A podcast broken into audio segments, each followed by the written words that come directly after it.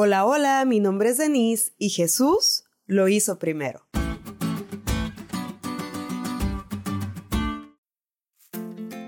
En la antigüedad, los israelitas solían practicar la ofrenda de las primicias, la cual consistía en seleccionar los primeros frutos de la cosecha y ofrecerlos a Dios.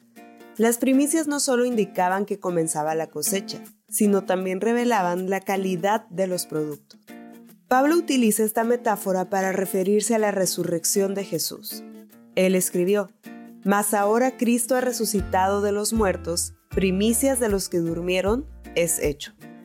Según Wayne Grudem, al llamar a Cristo las primicias, Pablo utiliza una metáfora de la agricultura para indicar que seremos como Cristo.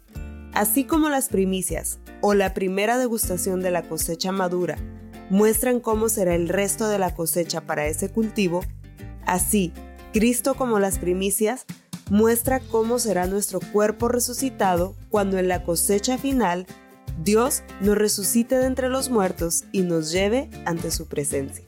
La semana pasada veíamos la importancia que tuvo la muerte de Cristo para nuestra salvación.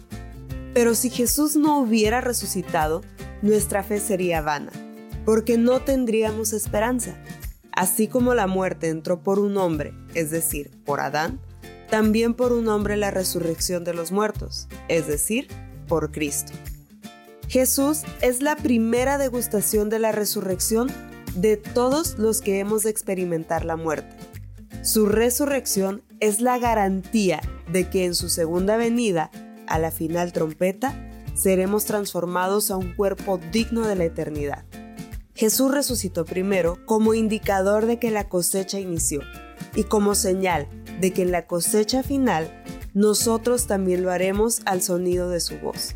En palabras de la lección, sus trazas son las que nos garantizan que todas nuestras marcas desaparecerán para siempre.